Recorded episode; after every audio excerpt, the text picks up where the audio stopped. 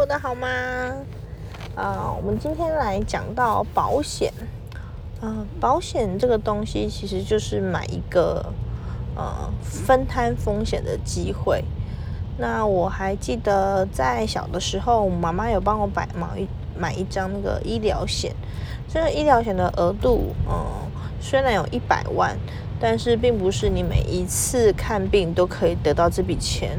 而相反的，它是每一次的生病，如果有住院的部分，它会补贴一千块的病房费用，然后会依照你住院的天数，然后做给你那个住院疗养金、慰问金五百元，所以每天总共有一千五百块的额度。那这件事情在我什么时候才知道呢？是在我第一次开刀的时候，当时候因为家里的亲戚有，呃，确诊那个子宫肌瘤，然后因为，呃，分量就是它的那个大小增加的太剧烈，医生建议取出，于是我也去做了检查后发现。我的子宫肌瘤有七公分，所以医生建议用腹腔镜的方式开除。那但是当时候我研究的，嗯，保险，嗯，我的保单才发现说，啊，一天只能有大约一千五百块的额度，其实是非常不够用的。然后那一次的生病，嗯，总共的花费大约是两万四千块。但是最后理赔只理赔了八千元，嗯，我当时就开始觉得我的保险好像真的不够用，我是不是应该要再呃想办法增加？那呃紧接着呃我怀孕到生小孩，我也发现说啊，真的保险在用到的时候，它其实是一个很大的杠杠杆。它可以帮助你平常用一些分摊的金额，嗯，确保你的你在有重大疾病或是意外的时候，你是有金额可以保持自己的维持自己的日常生活品质的。嗯，也就是因为这样呢，我开始研究保险。那刚开始研究，其实就有一些，例如一些比较大。大牌子的传统保险公司的业务员开始找上门来，包括我自己的亲友也有在做保险。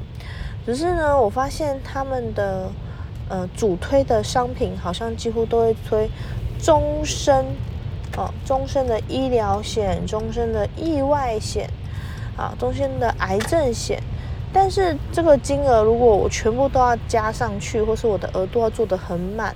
那就会导致我每一年要负担的费用非常的非常的高，于是呢，我当下嗯有先买了一个，但是一年大概是三万多块，然后之后呢，我又认识了一个保险经纪人，他就告诉我，我其实可以用定期险的额度去保证我在嗯工作年纪的期间，或是说在我年轻刚。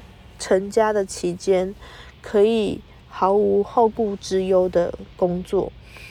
那相同同样的金额，呃，能做出来的效果跟额度会差的非常非常的多。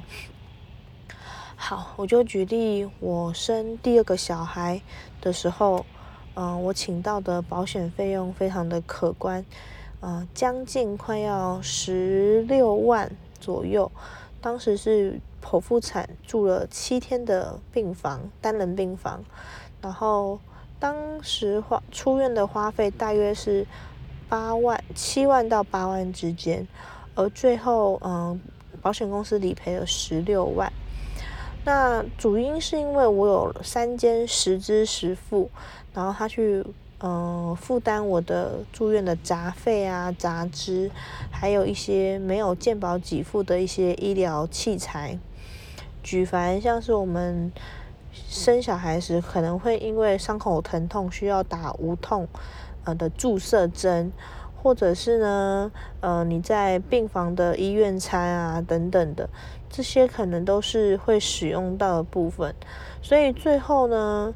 我我当下真的觉得哇，差好多，我可能将近有嗯五年的保险费都因为这一次的生病开刀的理赔金额，呃，得到了这个理赔金额。那第二次让我感受也很深的是，嗯，我的小孩子突小儿子突然生病，然后病得很严重，然后医院没有任何的病房给我。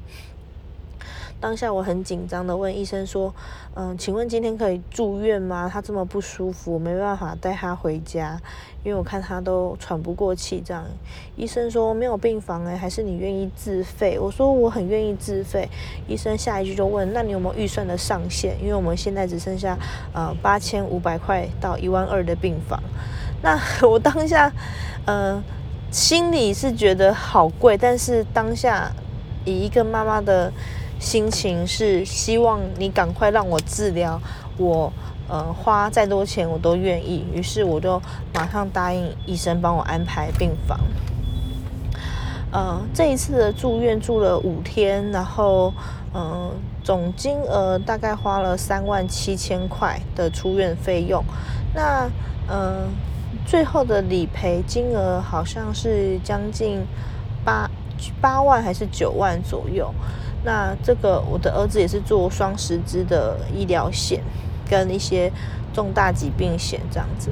然后我这两次的经验给我的感觉是，虽然我们每一年在呃花在保险的费用上没有像想象的那么多，我们抓的月收入是收入的十分之一。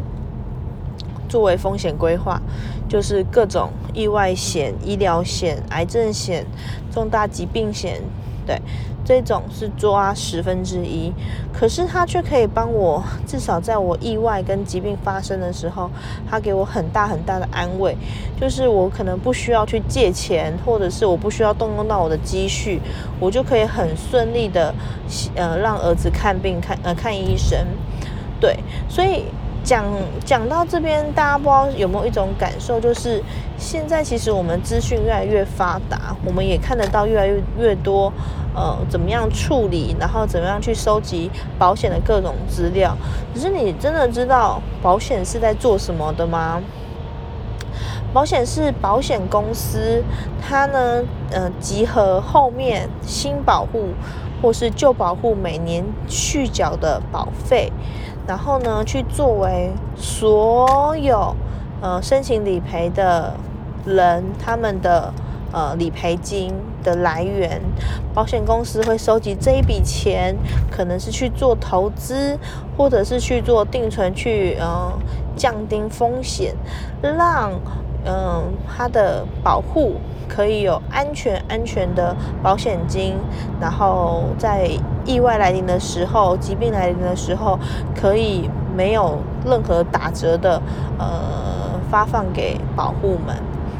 好，所以，呃，讲到这边，大家会不会觉得我好像还是有一点点嗯？复杂，或者是我还是有点听不太懂哎，怎么办？那大家不用紧张，其实就这样讲好了。假设你的呃月收入是三万元，那你应该要花十分之一，就是三千元在你的保费上面，一年就是有三万六。这个三万六啊，你一定要记得要包含意外险。一定要包含意外险，因为你如果是通勤族，你是搭交通工具上班，或者是你是骑车上班、坐车上班、开车上班，你都需要去帮呃自己规划一个意外险。呃，它的用意其实是在呃。万一你提早离开人世的话，你的家人跟你的父母他们不会太过于难过，因为你有一笔意外险的理赔金，可以让他们的衣食暂时有一点补贴，或者是你的丧葬丧葬费用也有得补贴，跟寿险的概念一样。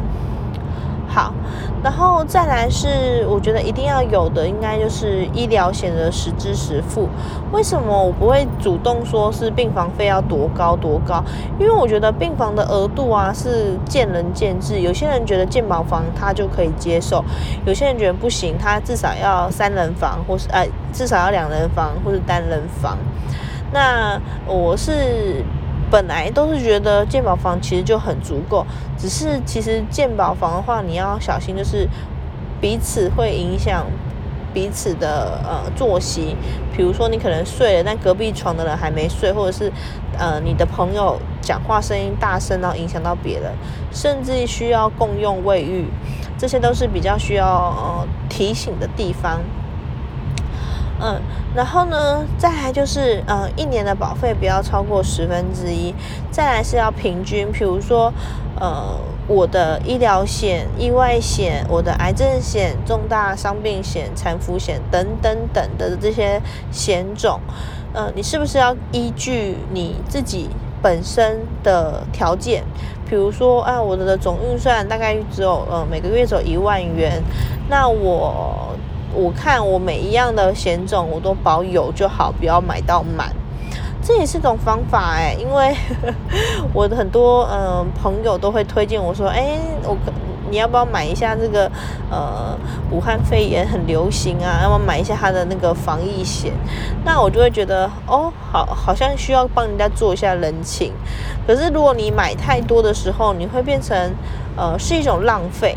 好，比如说像有一种叫做房贷型的寿险，它是保障你在买了新房子以后，如果你在缴房贷的呃三十年之中，突然因为生病，然后或是意外过世的话，这个险种呢，它会直接帮你把剩余的房贷金额缴齐，然后你就会拥有呃这笔呃这笔这个房子这样子。那这个很很很很特别，就是。你不觉得，如果说每一个台湾每一个人啊都有这种观念的话，其实健保不会那么快倒闭耶。呃，但是前提是每个人都买得起这些保险吗？我必须要说，其实真的真的保险没有你想象的贵，但是你一定要分散风险。比如说，呃，我一年可能拿，我一个月可能拿不出三万六，但是我一年一年平均平均成十二个月，我就拿出三万六来帮自己交保费，这个就是非常非常好的事情。所以我希望大家呢，都一定要有未未未雨绸缪的概念，就是。呃，我可以为自己的未来或为我的呃那个生命的过程中保有一丝尊严。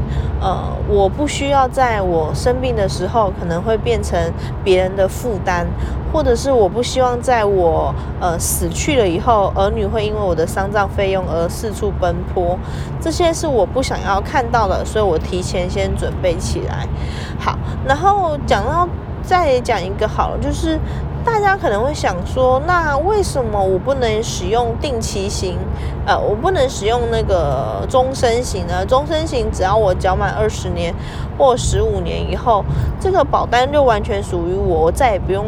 呃，缴保费了多么划算？其实大家错了，因为保单为什么它只缴二十年的原因，是因为你在二十年的期间内，你把你所有要缴的钱都缴光光了，就像你的房贷一样。你的房贷为什么会那么贵？就是因为它本金跟利息，它把你这未来十年需要交给银行的钱，全部都在这呃五年内全部缴完了，那你一定变成 double 的钱，就是非常的贵，呃。好，那你们有猜到了吗？